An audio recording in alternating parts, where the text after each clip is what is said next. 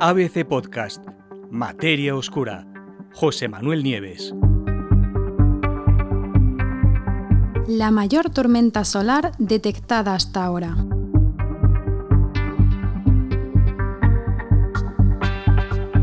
Hola a todos. Eh, no quiero ser agorero, pero tenemos un nuevo motivo de preocupación que nos llega desde el Sol. A ver, desde hace mucho tiempo sabemos que nuestra estrella, el Sol, que generalmente está calmada, pues a veces puede desencadenar tormentas que lanzan miles de millones de toneladas de material solar al espacio. Y sabemos también que en algunas ocasiones, cuando esas poderosísimas emisiones de partículas energéticas, lo que conocemos como eyecciones de masa coronal, apuntan hacia la Tierra, pues tienen el potencial de dañar nuestros sistemas de comunicaciones por satélite, la telefonía móvil, los aparatos electrónicos y, lo que es mucho peor, nuestras centrales eléctricas, provocando catastróficos apagones de larga duración y de consecuencias tremendas que tendrían, pues eso, unas, secuelas eh, eh, muy importantes para la sociedad industrial y nuestro modo de vida, ¿no? tal y como lo conocemos. Normalmente, este tipo de eventos, estas tormentas solares, estas eyecciones de masa coronal, se producen durante los periodos de mayor actividad del Sol. Y esos periodos siguen un ciclo muy preciso de actividad, eh, en, un ciclo en los que los máximos de actividad y los mínimos solares pues, se suceden cada 11 años, pasando alternativamente de fases de gran violencia a otras de calma pues casi absoluta. ¿no?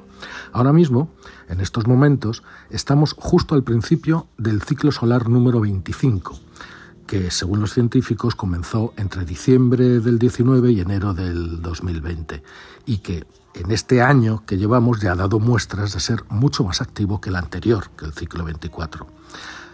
Un ejemplo, solo durante el año pasado, el ciclo, este en el que estamos nuevo, tuvo hasta un 80% más de manchas solares, que es justo los lugares oscuros en la superficie del Sol donde se originan las tormentas solares y las eyecciones de masa coronal, bueno, pues tuvo hasta un 80% más que en todo el ciclo pasado número 24.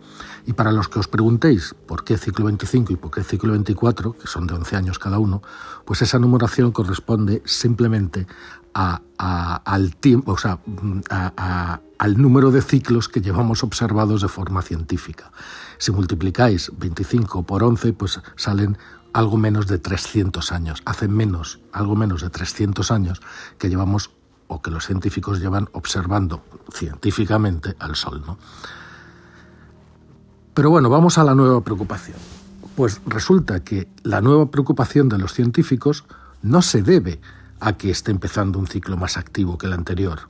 Eso estaba predicho ya. También es preocupante, pero esta preocupación no se debe a eso, sino a un estudio que acaban de publicar en la revista Nature, en Nature Communications, y en el cual se anuncia el descubrimiento en antiguos núcleos de hielo en cerca de ambos polos de una poderosa tormenta solar de la cual no teníamos noticia, desconocida hasta ahora, y que tuvo lugar hace 9.200 años. Esa tormenta, dicen los investigadores, es uno de los estallidos solares más poderosos que nunca se hayan visto y dejó cicatrices permanentes tanto en los hielos de la Antártida como en los de Groenlandia. Si se hubiera producido en el presente, ese evento habría paralizado por completo, sin duda alguna, la mayor parte de los sistemas eléctricos y de comunicaciones de la Tierra. ¿Puede suceder algo parecido? Pues por supuesto que sí, pero sigo con el sigo con el misterio, ¿no? Pero el motivo de mayor preocupación de los investigadores tampoco es la enorme potencia de ese evento solar en concreto, sino el momento en el que se produjo. ¿Por qué? Pues porque esa enorme tormenta golpeó la Tierra durante un mínimo solar la fase que en teoría es más calmada y tranquila durante los mencionados ciclos de actividad de 11 años del Sol. Según los investigadores, fue algo totalmente inesperado, y este hallazgo eh, que nadie se esperaba significa que en cualquier momento, incluso cuando menos lo esperemos y cuando estemos con la guardia más baja, pues podría tener lugar una tormenta solar devastadora. Algo escriben los científicos, para lo que la Tierra no está en absoluto preparada. Según los investigadores, esas enormes tormentas, esas enormes tormentas en la actualidad no están lo suficientemente previstas en las evaluaciones de riesgo de los distintos países. Sabéis que hay muchos países que ya han incluido las tormentas solares como potenciales catástrofes. ¿no? Pues eh, insisten en que es de suma importancia actualizar eso y analizar qué podrían significar este tipo de eventos para la tecnología actual y cómo podemos protegernos de eso.